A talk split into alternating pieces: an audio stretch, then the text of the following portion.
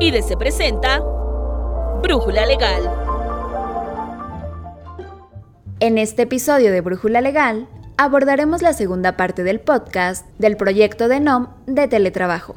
Recuerda que puedes inscribirte a nuestro seminario online sobre este tema en el link que dejamos para ti en la descripción. Soy Nancy Escutia y te invito a quedarte con nosotros. ¿Qué sucede cuando solo un empleado, por razones personales, quiere dejar el teletrabajo y opta por ir a presencial?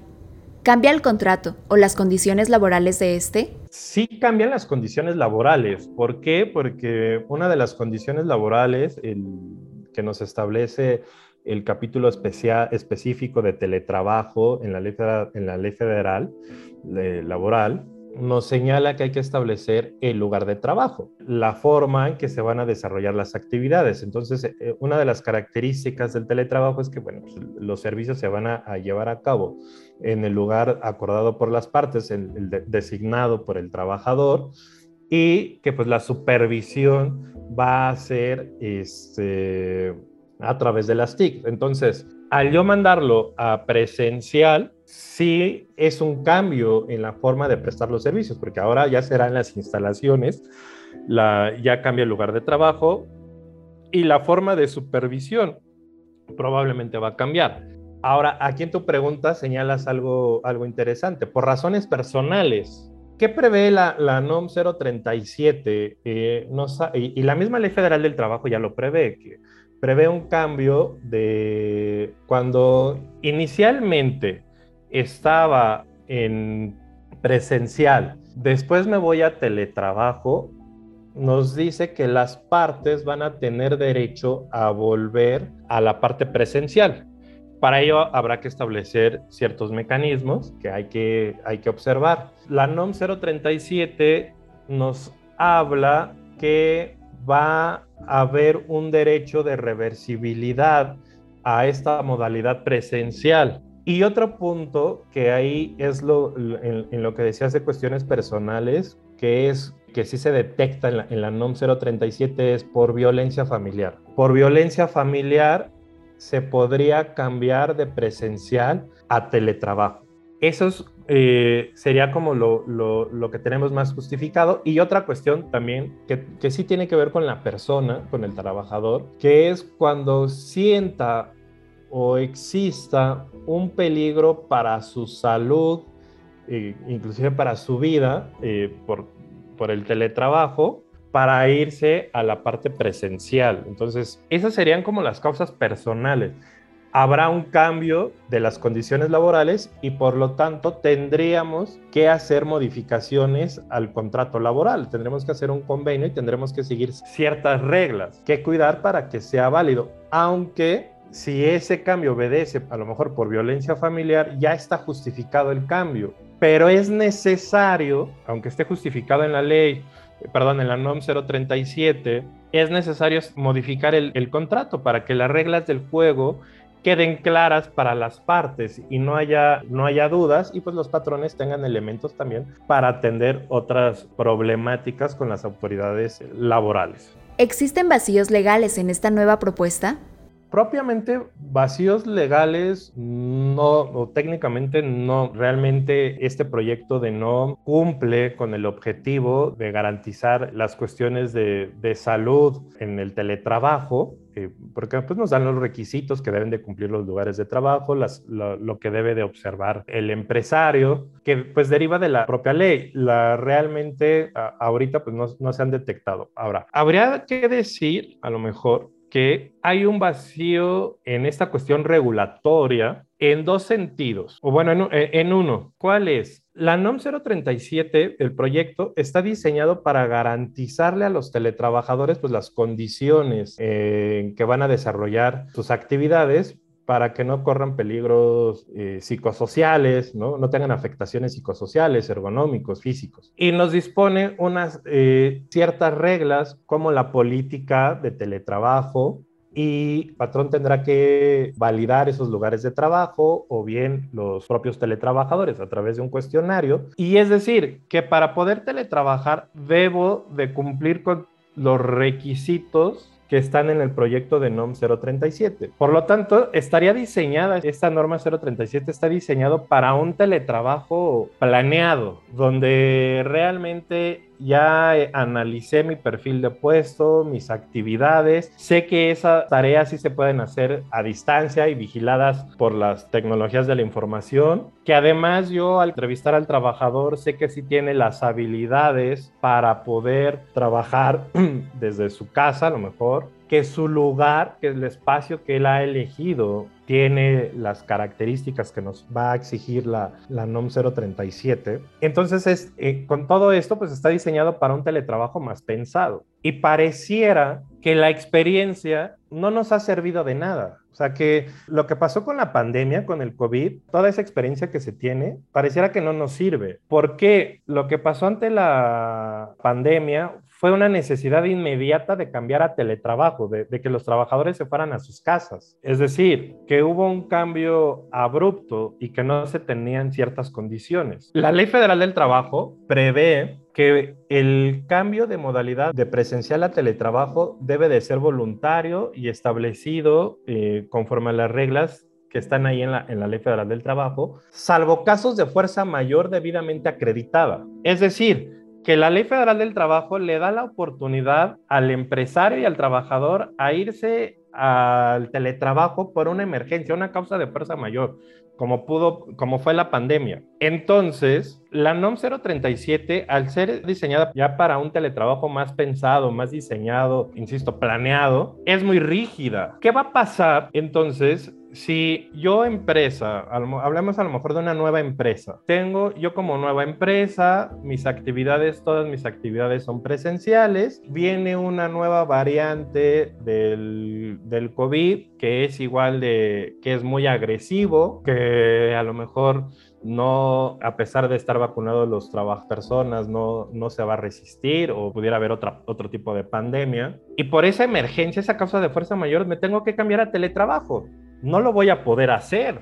¿Por qué? Porque no, a lo mejor no voy a estar preparado conforme a la NOM 037 a ese tipo de servicios. ¿Por qué? Porque a lo mejor el trabajador no va a contar con un espacio físico, con la temperatura agradable, esté libre de ruidos. Es más, a lo mejor ni va a tener un, lugar dentro de su casa para que tenga un, un escritorio con las condiciones o un espacio para poner un escritorio. Entonces, aquí lo curioso va a ser que la Ley Federal del Trabajo me, va a dar la oportunidad de cambiar por una fuerza mayor a teletrabajo, pero la NOM 037 de quedar como está al ser tan rígida no me lo va a permitir. Yo, patrón, voy a decir, ¿sabes qué? No, no me puedo cambiar porque porque si llega una inspección del trabajo, me van a multar por no cumplir con la NOM 037. Esa es la, la problemática, si lo queremos ver así como vacío regulatorio, que se observa.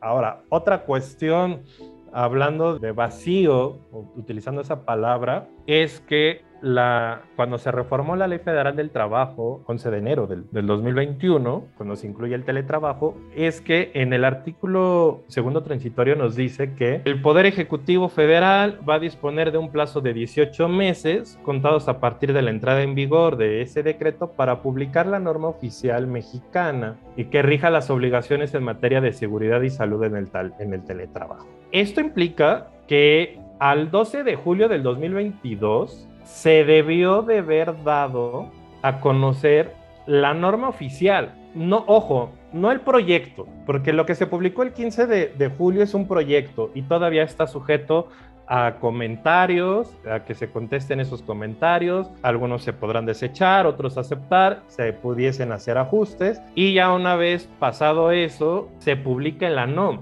Entonces, ahorita tenemos un proyecto. El Ejecutivo, la Secretaría del Trabajo incumplió al día de hoy ya deberíamos de haber conocido un documento definitivo de esta norma oficial. Entonces, ahí hay un vacío, hay una omisión, más bien regulatoria por parte de la Secretaría del Trabajo y Previsión Social. Y además, hay que considerar lo siguiente, ahorita, ah, después del 15 de julio, van a pasar 60 días para naturales para recibir los comentarios, se desahogan estos comentarios Y ya una vez que se publique la norma oficial, según el proyecto en su transitorio, para que entre en vigor tienen que transcurrir 180 días. Entonces, estamos hablando que, haciendo un estimado, que hasta el próximo año vamos a tener ya la aplicación de esta norma, de esta norma oficial. Y esto no quiere, va en el sentido de la crítica hacia la falta de atención por parte de las autoridades y que no se interprete